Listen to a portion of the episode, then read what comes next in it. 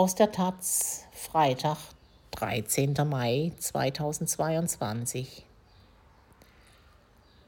Die Stadt, der Stahl und eine Zukunft in Grün. In Duisburg arbeiten immer noch 13.000 Menschen in der Stahlproduktion. Die liefert archaische Bilder wie aus der Blütezeit der Industrialisierung. Jetzt steht die große Transformation an. Bald könnte es grünen Stahl aus dem Ruhrgebiet geben. Einblicke in ein monströses Projekt. Text Stefan Reinecke, Fotos Fabian Richter. Marie Jaroni schaut aus dem siebten Stock des Verwaltungshochhauses von ThyssenKrupp Stil aus dem Fenster auf das gewaltige Areal des Stahlkonzerns. Wasserdampfwolken steigen in den Himmel über dem Duisburger Norden. Rostbraune Stahlkonstruktionen, Backsteinschlote und schlanke Abgasrohre ragen nach oben. Halden von Feinerz türmen sich auf. Daneben lagern Brammen, bis zu 30 Tonnen schwerer Rohstahl in flachen Quadern. Das Gelände ist so groß wie Berlin-Kreuzberg, 10 Quadratkilometer, mit eigenem Straßennetz und Lokomotiven, einem Hafen und Schiffen, die bringen, was eben gebraucht wird, um Stahl zu produzieren. Erz und Kohle aus den USA, Kanada, Brasilien, Australien und Russland, auch wenn die Importe von dort weniger werden. Das Gelände besteht zu einem Fünftel aus Grünflächen. Ökonischen tun sich da auf. In der Kokerei lebt ein Turmfalke, der es offenbar warm mag und Lärm erträglich zu finden scheint. Es gibt Bienen und Rehe, Füchse und Hasen und sogar einen Jäger, der die Fauna im Blick hat. Maria Roni, 37, leitet die Dekarbonisierung bei ThyssenKrupp Steel und soll eine revolutionäre Veränderung managen. Sie soll das Werk, in dem 13.000 Leute arbeiten, zu einem grünen Vorzeigeprojekt umbauen. Beweisen, dass man Stahl CO2-frei produzieren und damit Geld verdienen kann. Wir haben nicht mehr viel Zeit, schon wegen des Klimawandels, sagt sie. Derzeit entstehen bei der Herstellung von einer Tonne Stahl 1,7 Tonnen CO2. Eine Mammutaufgabe. Jaroni hat hier mal ein Praktikum gemacht im Oxy, wie das Oxygenstahlwerk genannt wird. Da hat sie Metallurgie studiert und war wie so viele fasziniert von der Industriearbeit und dem nicht abreißenden Strom glühenden Eisens. Später hat sie bei McKinsey gearbeitet und hat jetzt einen der vielleicht aufregendsten Jobs in Deutschland. ThyssenKrupp Steel könnte in den nächsten Jahren sehr viel verlieren. Jobs, Geld, Kunden. Aber noch mehr gewinnen. Knapp einen Kilometer entfernt vom Verwaltungsgebäude auf dem Weg in die Gießhalle des Hochofens 2 liegt ein stechender Schwefelgeruch in der Luft ein Nebenprodukt der Roheisenproduktion im Ofen. Ich rieche das gar nicht mehr, sagt ein Mitarbeiter der Leitstelle des Hochofens, in der die Produktion digital gesteuert wird. In der Gießhalle sieht Stahlproduktion so aus wie eine Inszenierung der Industriegeschichte. Es ist staubig, dunkel. Ein visuelles Spektakel. Ein gelb glühender Strom von gut 1400 Grad heißem Roheisen fließt durch ein Abstichloch aus dem Hochofen. Es ist heiß, schweißtreibend. Im Hochofen werden Koks und Eisenerz mit 1200 Grad heißer Luft erhitzt. Chemische Prozesse jagen die Temperatur auf 2200 Grad hoch. So trennt sich das Eisen von der Schlacke. Die heiße Masse, die wie Lava zu brodeln scheint, die Fontänen glühender Funken, das ist nicht nur ästhetisch spektakulär. Es ist ein ikonisches Bild der Industrie, das einen Reigen von Assoziationen weckt.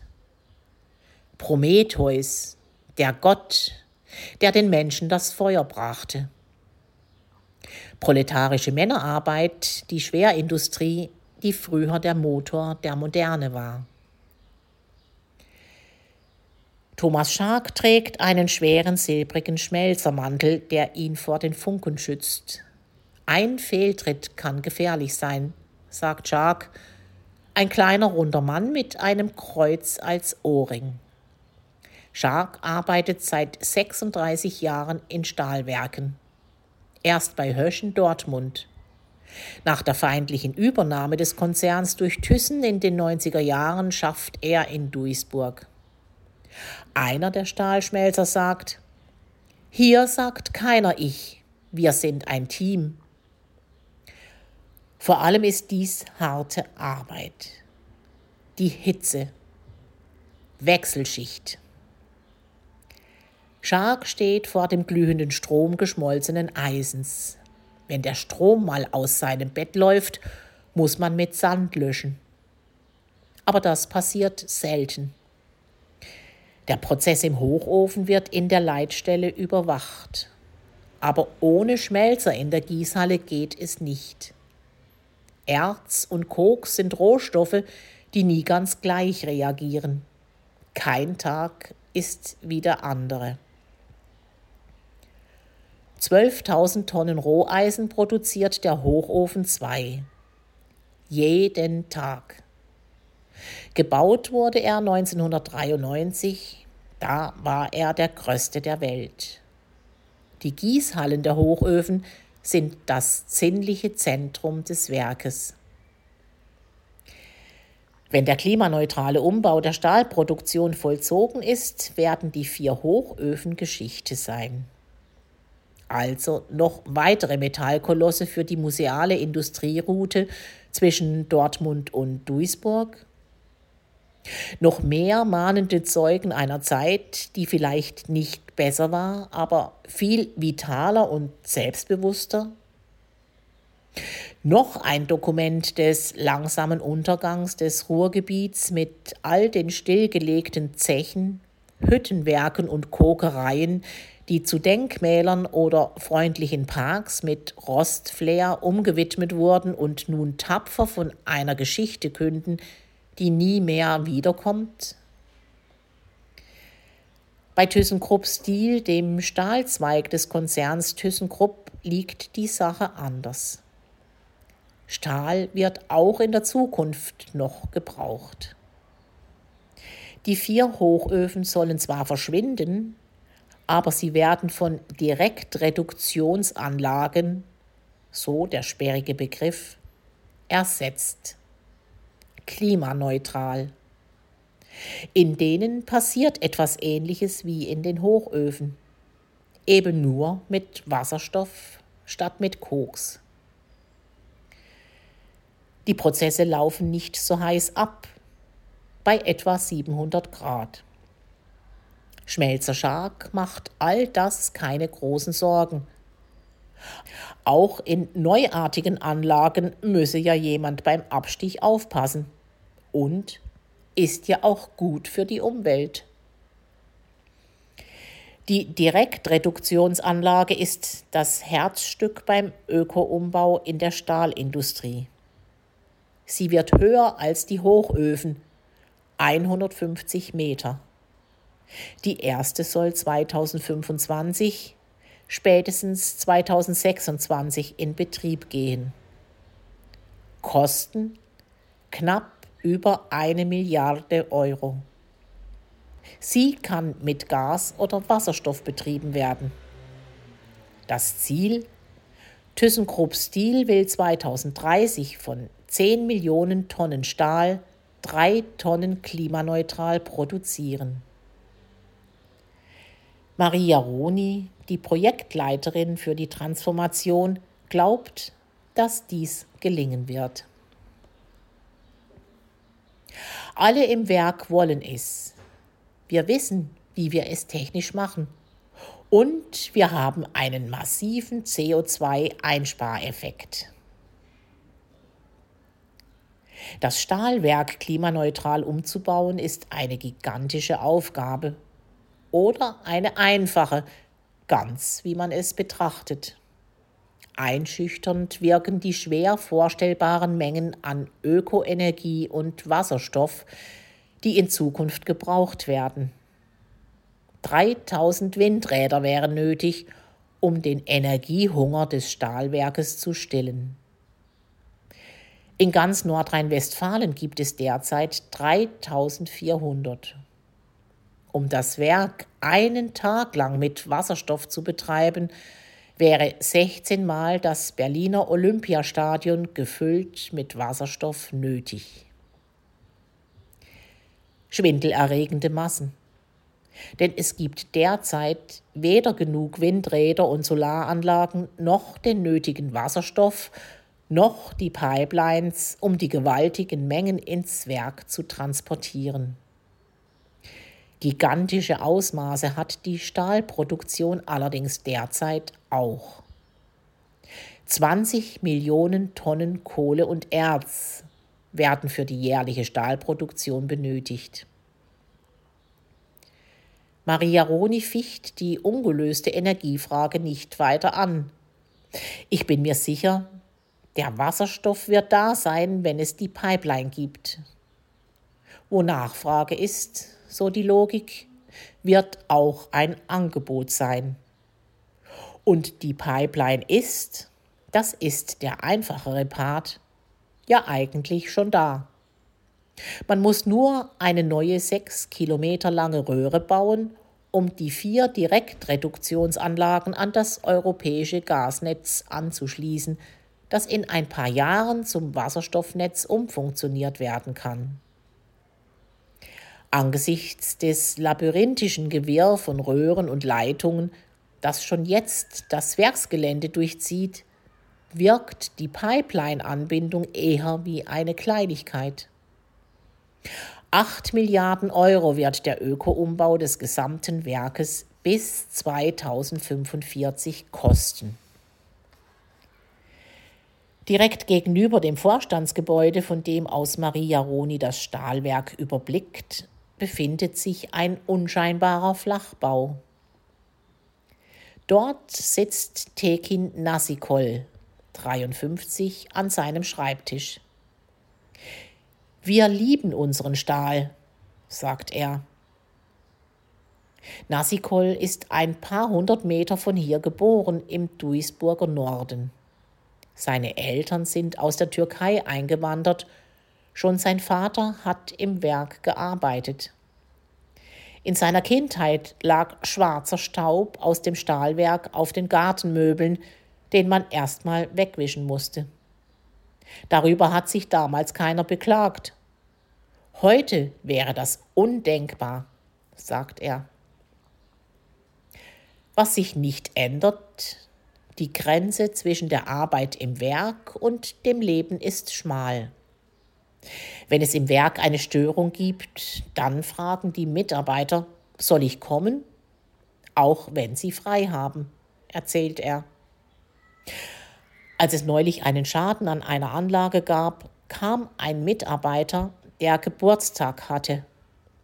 Er hat seine Gäste einfach nach Hause geschickt solche Beispiele zeigen, wir identifizieren uns hundertprozentig mit diesem Unternehmen, so Nassikol. Er hat Stahlschmelzer gelernt und neben der Arbeit im Werk studiert.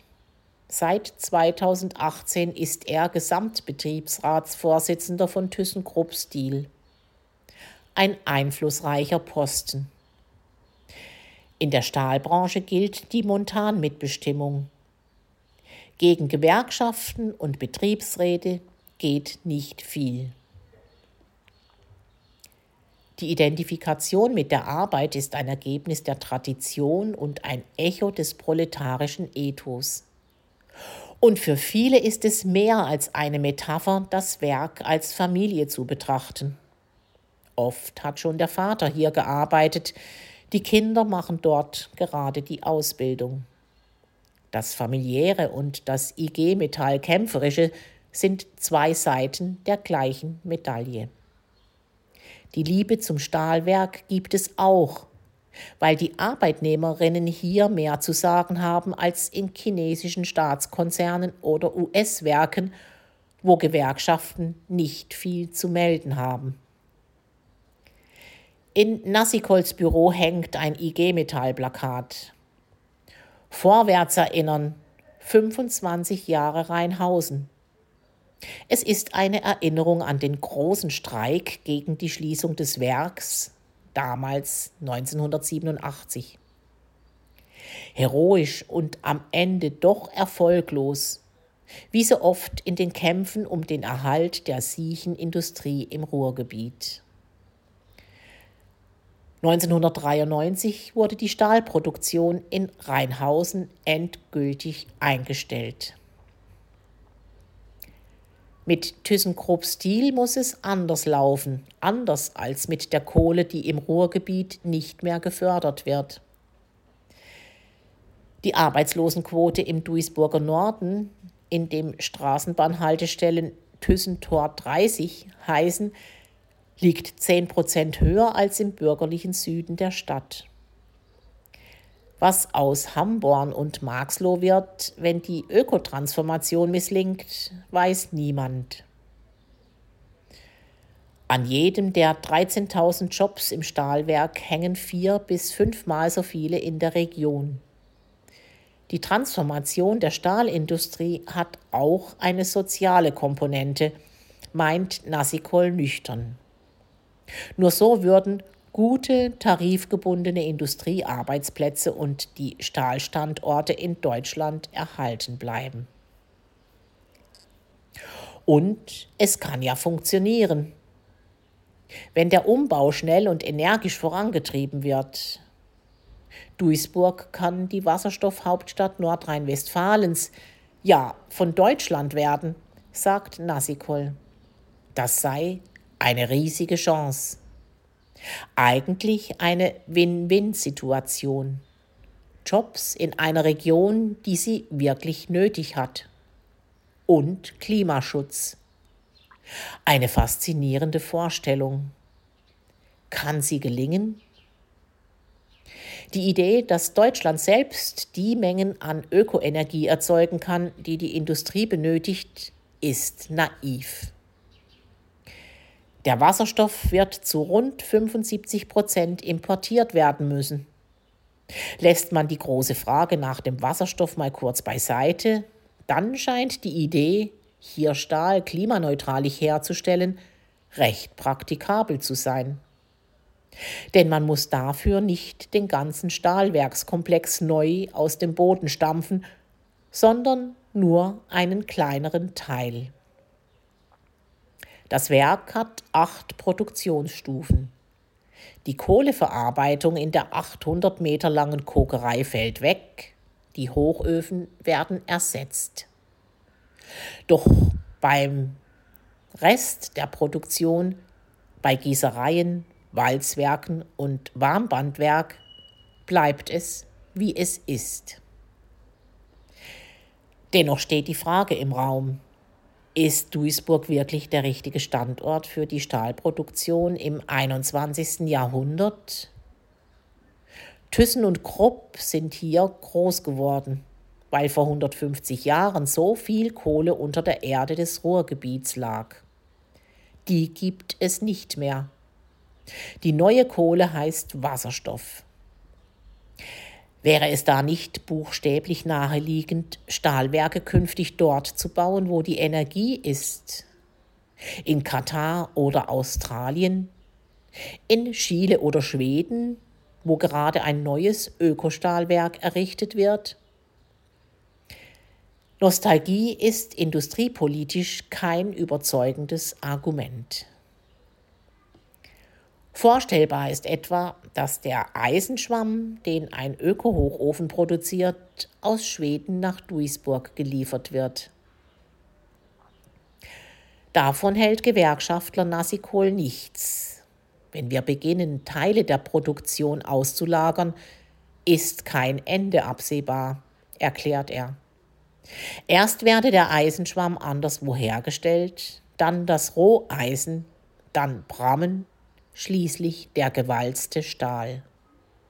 Am Ende gebe es im Ruhrgebiet, ja in ganz Deutschland, keine Industrie und Wertschöpfung mehr. Das lehnen wir konsequent ab, so Nassikol.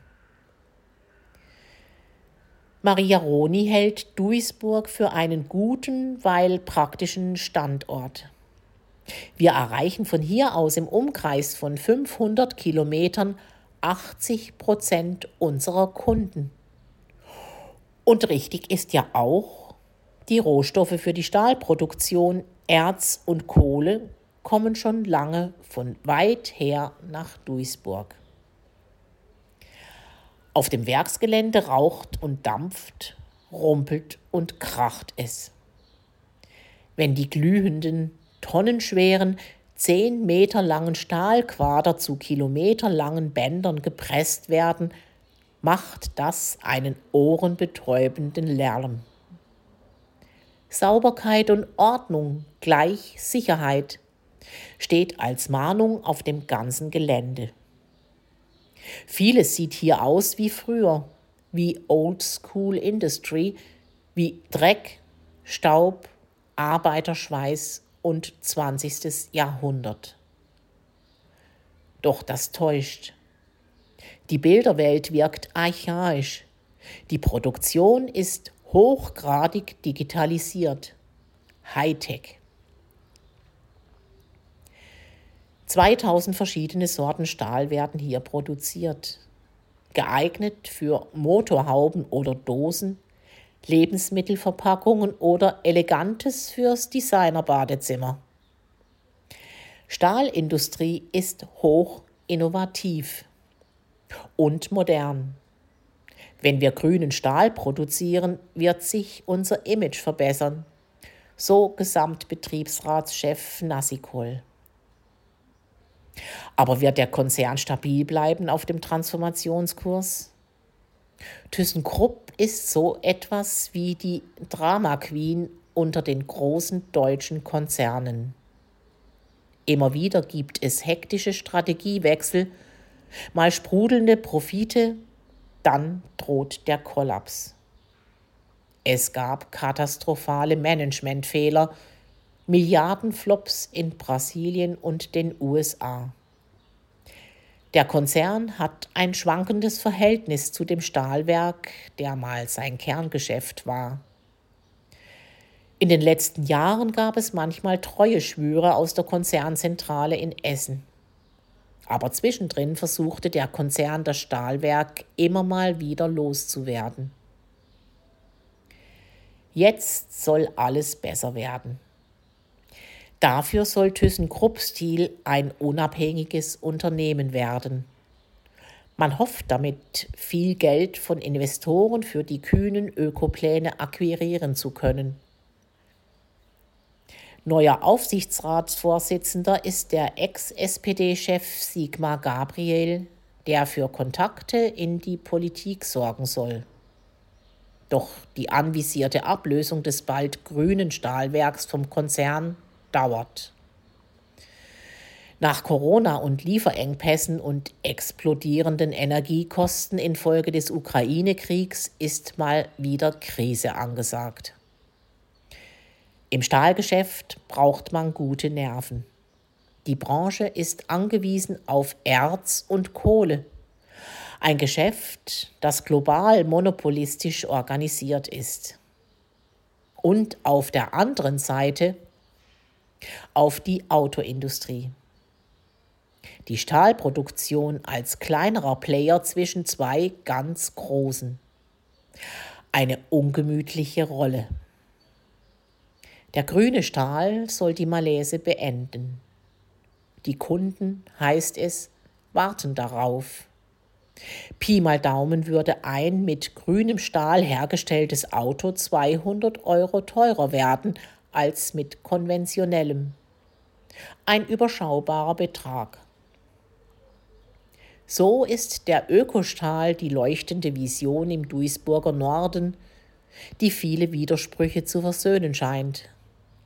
Alte und neue Technologie, proletarisches Arbeitsethos und Ökoproduktion. Der Weg dorthin ist unübersichtlich. Scheitern droht auf vielen Ebenen. Noch ist ja nicht mal klar definiert, was grüner Stahl eigentlich ist. Ganz dringend, sagt Marie Jaroni, brauchen wir eine rechtsgültige Definition, was grüner Wasserstoff und grüner Stahl ist. Man hat gute Verbindungen zum grünen Wirtschaftsminister Robert Habeck, der auch schon im Werk war.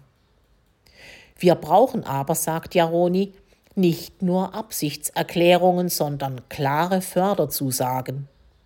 Sonst wird es nichts mit der ersten Direktreduktionsanlage. Gesamtbetriebsrat Nassiko sagt, dass der Konzern in den letzten Jahren viele Strategien und Pläne nicht umgesetzt hat. Am Transformationskurs darf nicht gerüttelt werden. Wann also entscheidet sich, ob der grüne Traum Wirklichkeit wird? Bald, sagt Jaroni. Die Weichen werden in diesem Jahr gestellt.